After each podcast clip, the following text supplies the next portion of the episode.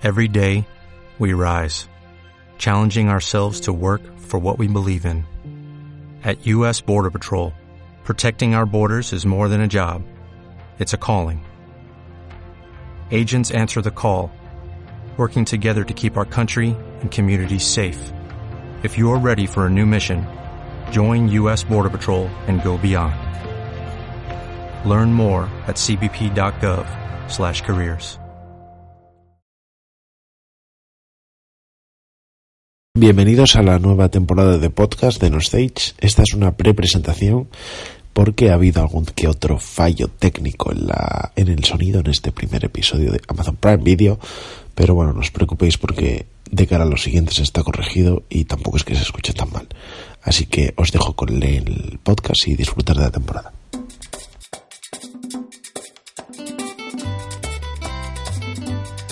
Voy a cantar esta canción con mucho cariño de mi corazón a la República Dominicana, la casa del merengue y la casa de la bachata. Voy a cantar Bienvenidos esta amigos a canción una, a una nueva mucho temporada de podcast de con, corazón. con los compañeros de, de No Stage Fright Podcast. Eh, esperemos lo primero que esta temporada llegue a su fin. Os voy a contar antes de, entrar con lo que viene siendo este capítulo, este primer episodio, este 2x01, un poco lo que lo que tengo pensado para esta para esta temporada de podcast y demás.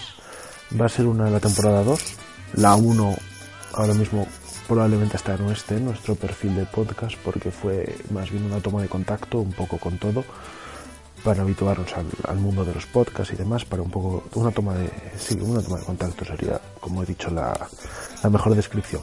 Nada, esta segunda temporada va a tener eh, 10 episodios que empiezan hoy. Eh, lo más probable es que ya tengáis también el, el segundo subido. Este primero eh, va a hablar, como bien pone el título, de Amazon Prime Video, del servicio de streaming de Amazon.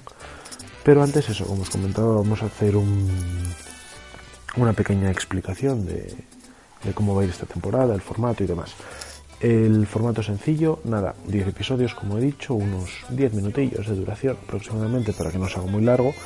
Y he decidido en relación a, a la temporada anterior cambiar. Cambiar porque la temporada anterior lo hacíamos eh, en el estudio, teníamos el micro profesional con unas comillas muy grandes y bueno, lo hacíamos todo un poco más complejo y esta temporada he dicho pues vamos a ir a lo a lo básico, a lo que básico no significa tampoco que sea malo, ni mucho menos a lo más cómodo, pues ahora mismo estoy sentado en el, en el sofá de mi casa con los auriculares del iPhone y hablando por el micro.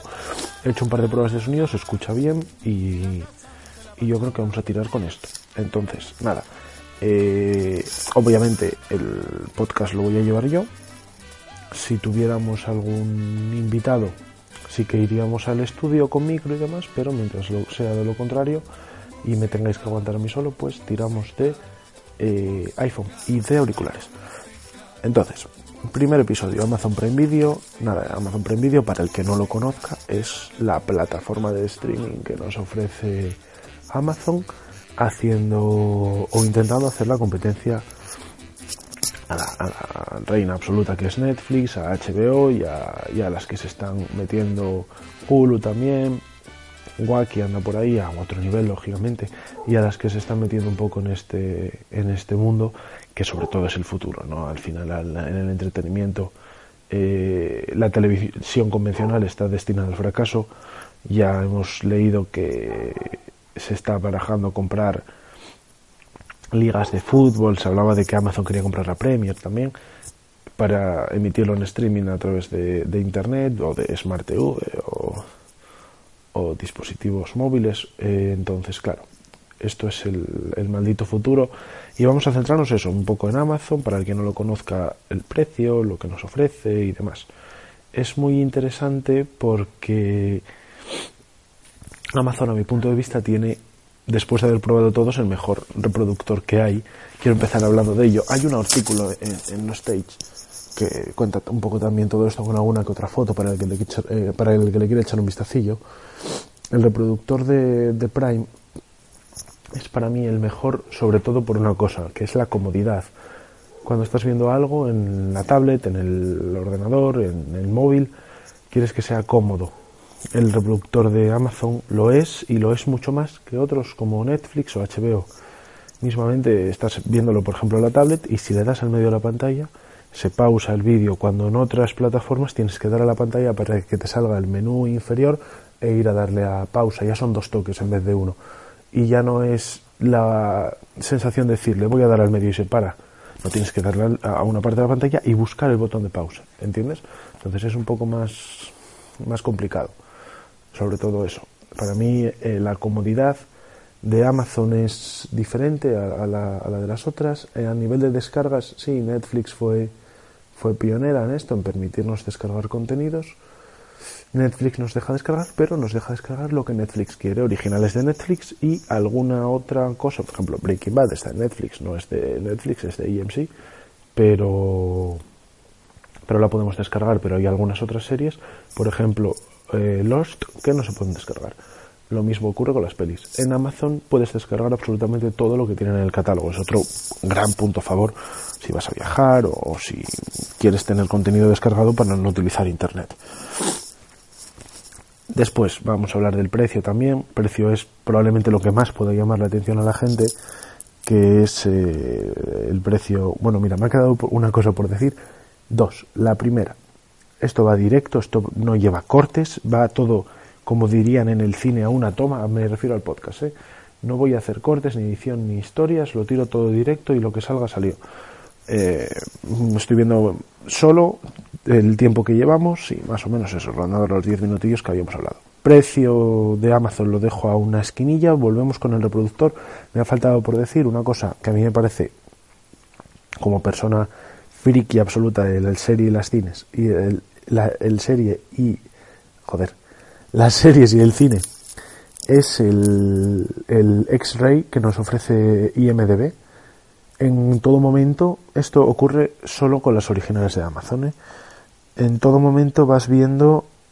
No, miento, con alguna más, porque DC Sass no es de Amazon, que lo estaba pensando, es de, es de otra, y NBC creo que es, y sí que lo podemos ver. Creo que es con, gran parte del contenido. Ahí no me la quiero jugar tampoco. El X-Ray es que si tocas la pantalla en todo momento te va poniendo los actores que salen en ese momento en escena, los personajes que interpretan y si suena alguna canción, la canción que está sonando. Eso me parece de otra de otra galaxia, vaya. Eso obviamente Netflix y HBO ni de lejos todavía. el precio, muy interesante el precio del Prime. A día de hoy en España hablamos obviamente, a día de hoy febrero del 2018 son 19,95 al año, 20 euros redondeando, lo que nos saldría a unos 1,60 euros al mes. Hay que recordar que este servicio incluye el, toda la plata, el acceso al Amazon Prime Video, la plataforma de streaming de la que estamos hablando, y el servicio de Amazon Prime, es decir, el envíos más rápidos, algunas ofertas en productos de Amazon, algo que para gente que esté habituada a comprar por internet le viene pues de perlas porque es súper cómodo y sobre todo en temas de tiempos y demás pues oye y siempre hay alguna que otra oferta chula para, para los que para los que compramos por Amazon y tenemos el Prime.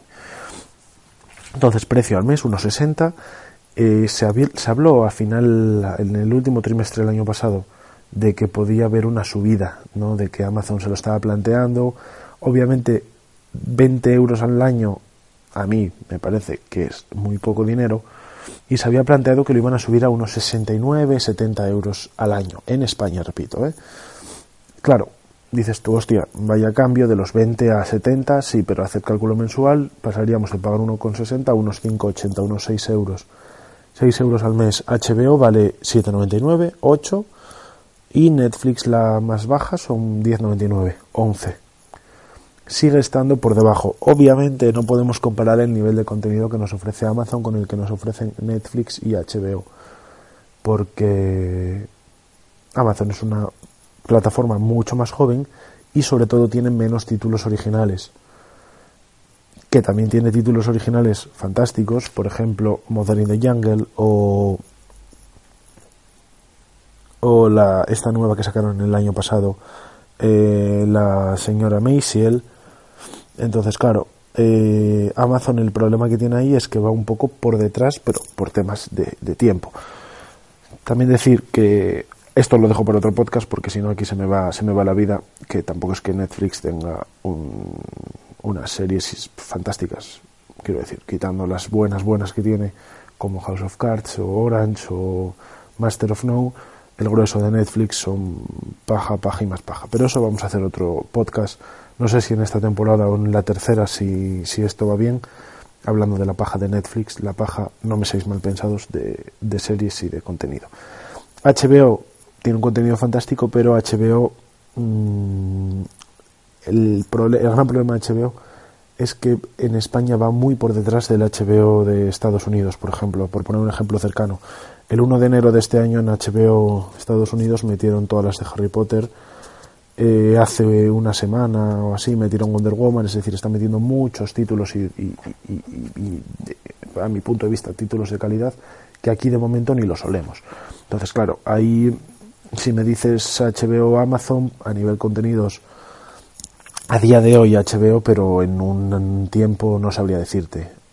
Recordar, obviamente, Prime Amazon ha comprado eh, la serie del Señor de los Anillos, que ese va a ser el, yo creo que el punto de inflexión en relación a que la gente pase a probar la plataforma y una vez que la pruebe decida quedarse, sobre todo, aparte de todo lo que puede ser el universo del Señor de los Anillos en esa serie, la comodidad ¿no? del reproductor, lo que hablábamos, lo que hablábamos hasta ahora. Problema, problema que le veo a, Amazon. Yo el Amazon Prime lo uso desde hace algo más de un mes, desde finales del año pasado. Eh, le veo un problema muy grave, pero claro, lo voy a llamar problema muy grave entre comillas, no comillas tan grandes como las del principio, sino unas comillas un poco más pequeñitas. El día 16 de este mes, de febrero, se estrenó la cuarta temporada de Mozart in the Jungle. Como he comentado, una de las series originales de, de Amazon Prime serie fantástica, para el que no la haya visto, eh, se la recomiendo.